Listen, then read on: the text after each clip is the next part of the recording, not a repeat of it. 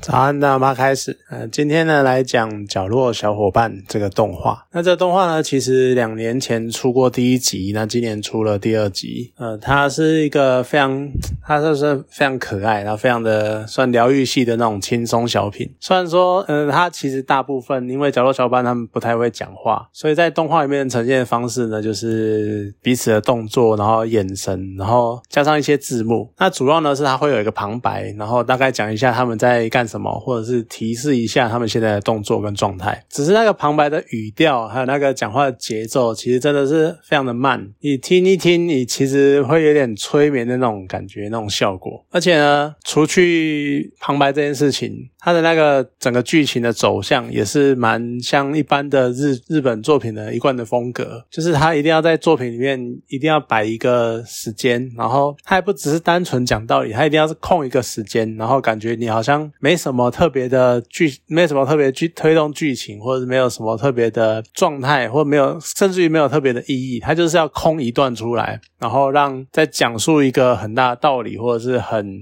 刻意的去描述一个感人的片段那种感觉。可是呢，这一切一切的缺点，什么旁白太慢啊，啊讲大道理啊，这些在可爱的小弱小伙伴之前面前不堪一击。完全没有，完全不重要，没有关系。我只要小可那个角落小伙伴够可爱就好了。就是小伙伴们他们的可爱蒙蔽我的双眼，我什么我眼中就只有他们的可爱这样子，完全不会在意旁边的旁白有没有出戏，或者是那个什么剧情太拖延，没有关系，就只要看他们心情就会变得很好。那两集上下呃。应该说第一、第二集，他们其实篇幅大概都是一个多小时、一个小时左右而已，就真的是蛮短的。所以如果你想说花钱去看的话，你可能会多少犹豫一下。不过真的蛮值得去看的啦。那他两集前面都会大概花一点时间介绍一下角落生物他们之间的背景，像角落小伙伴嘛，他们一开始的那画风就是很可爱嘛，就是那种圆滚滚的，然后每个都有每个的特色，一看就看得出来他们是哪，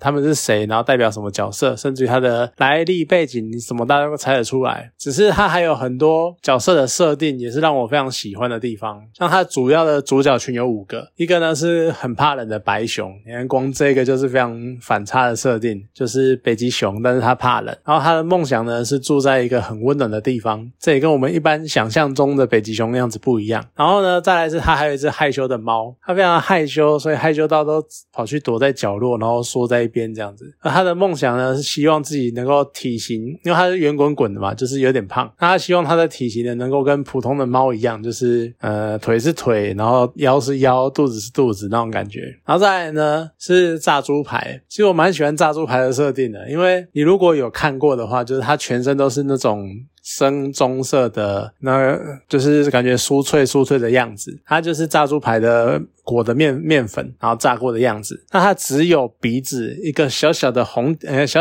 小小的粉红色红点是肉，其他都是。炸粉这种东西呢，你感觉就是不会有人想要吃，所以他的梦想是什么呢？他的梦想就是被人家吃掉。我觉得这个设定真是超有趣。然后再来呢，是还有一个是呃，像其实是河童，但是他因为不知道自己是谁，因为他头上那盘子不见了，所以他就是在一直在想说。想在想寻找说到底自己是谁的企鹅，它当然不像企鹅，因为它一来是绿色的，然后二来就是又很奇怪，再加上它背景就就讲过了嘛，就是它是它其实是合同，所以这也是一个蛮有趣的设定，就是它开一直在寻找自己到底是谁。然后再来呢是有一只蜥蜴，那这只蜥蜴呢其实它是一只恐龙，它是一个活到存活到现在的恐龙，只是它因为怕被大家知道它是恐龙之后，它会被关起来，被当成珍奇异兽的去捕捉。所以他害怕这件事情，所以他要保持低调，所以他都说他自己是蜥蜴，他不想透露出自己真实的身份。那你看，这样每个角色他们都有一个很与众不同的地方，这个与众不同不只是单纯在群体里面，他们连在属于各自的群体都是一个非常独特的存在。像北极熊，然后怕冷，就跟一般的北极熊是格格不入嘛，所以就有点类似这种感觉。所以他们这些不同之处呢，都会让他们有一点被被边缘化的感觉。简单讲，就是一群。边缘人的样子，所以呢，他们都会，都会。喜欢聚集在角落，然后窝在一起取暖，那个就是边缘人的，有点像是心情写照或者是处境的那种感觉。只是虽然说他们是被社会边缘化处理的角落的边缘人，可是他们，你看，我刚刚讲了，他们一样有他们自己属于自己的梦想，而且呢，他们彼此也有很紧密的联系跟很坚定的友情。像他们中间都会有很多呃，电影里面都会有很多桥段是大家一起合作跨过什么难关，或者是一起去努力的做出什么事情，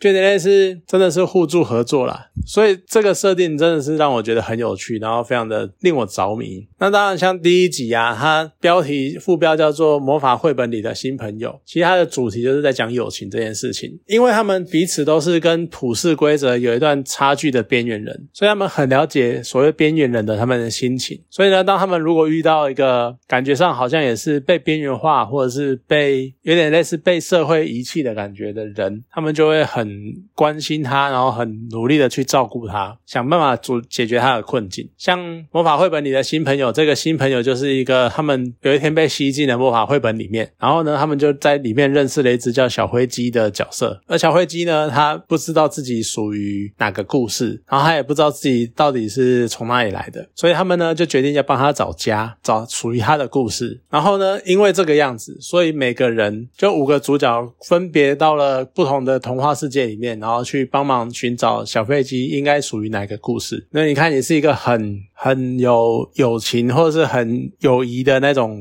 友谊之手的感觉，就是要尽量帮助他。而且到了每个故事呢，都会发展出一一小段。关于跟各个角色有关的故事，每个故事都会衬托出他们的个性啊，或是跟他们设定有关。像猪排就遇到了大野狼，一般故事都会知道大野狼就是会吃掉你嘛。可是呢，那一段有趣的点就在于说，炸猪排用非常热烈、热切的眼神看着一大野狼，然后想要他把它吃掉，然后结果大野狼被这种强烈的眼神逼视。然后受不了了，就开始逃跑。结果呢，你就看到猎物反而在追猎人，那种感觉就很有趣。那一段真的是超好笑。那当然，最后结局是非常的好猜，就你大概也猜得出来，大概走向会是怎么样。只是呢，他的故事的呈现的方式，然后还有整个气氛的塑造，你就是看到那一段，你还是会忍不住的非常的深受感动。尤其是他最后来了一记回马枪，我那一记回马枪真的是完完全全打进我心坎里面。就他塑造的那个样子，然后小伙伴们为了小飞机做的努力、做的事情，让我感到非常的感动。所以我真的很，其实我真的很喜欢第一集的气氛，然后还有整个故事的过程，算是蛮值得一看的。好，不过那是两。年前的，如果你要找的话，现在应该我不知道串流有没有，或是可能大概找一下就找得到。那最近上映的呢是第二集，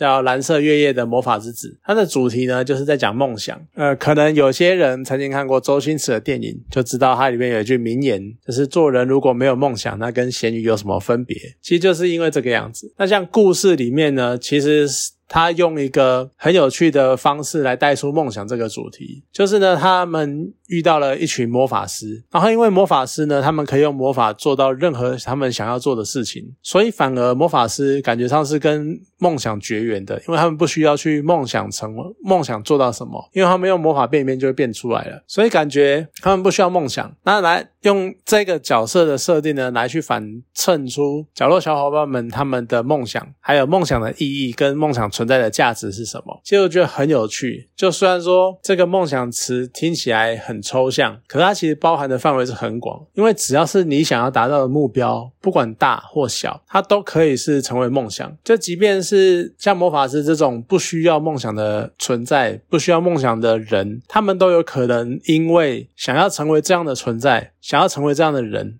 而把那一个当做一个梦想。我觉得这是一个很有趣的诠释梦想的方式，而且里面也有一些蛮有趣的桥段，像是企鹅，他就。摆出了一段手势，那就是我就烂，那一段真的很好笑。因为你如果看过那个迷音的话，你就可以知道我就烂这个样子，然后它的那个方向、那个样外貌跟那个画面看起来就是一模一样，所以就看起来非常的好笑。我都不知道这个迷音原来有烧到日本，还是它真的是一个全球流行的迷音，我就不知道。就其实你两集看完，你其实蛮佩服日本人能够想出这样的设定。可是你想一想，这样的设定的风格，你看他角色很可爱，当然角色可爱这件事情是。很容易去塑造的，因为很多人都很就我们看很多贴图啊，或者是很多的插画啊，它都是很可爱的路线，然后很可爱的风格。其实光画出来这个角色算是蛮简单，呃，相对来说算简单的。可是它背后的背景设定呢，却是有那个反差。的感觉，但是又让人家心有戚戚焉，然后又觉得好像他们就象征了社会上的很多人，甚至于可能如果你是你也是一个算边缘人的话，你也会很有感触，就看着他们的处境，好像联想到自己的处境那种感觉。那能够做到这个程度呢，其实就不是随随便便我画个角色出来，我就可以把后面的背景设定全部都想出来。我觉得那一定要呃花很多时间去想，或者是真的很深刻的去了解到关于边缘人的那一种。想法跟心态跟心理状态，其实我觉得可能就是跟日本长久以来的那种社会氛围有关因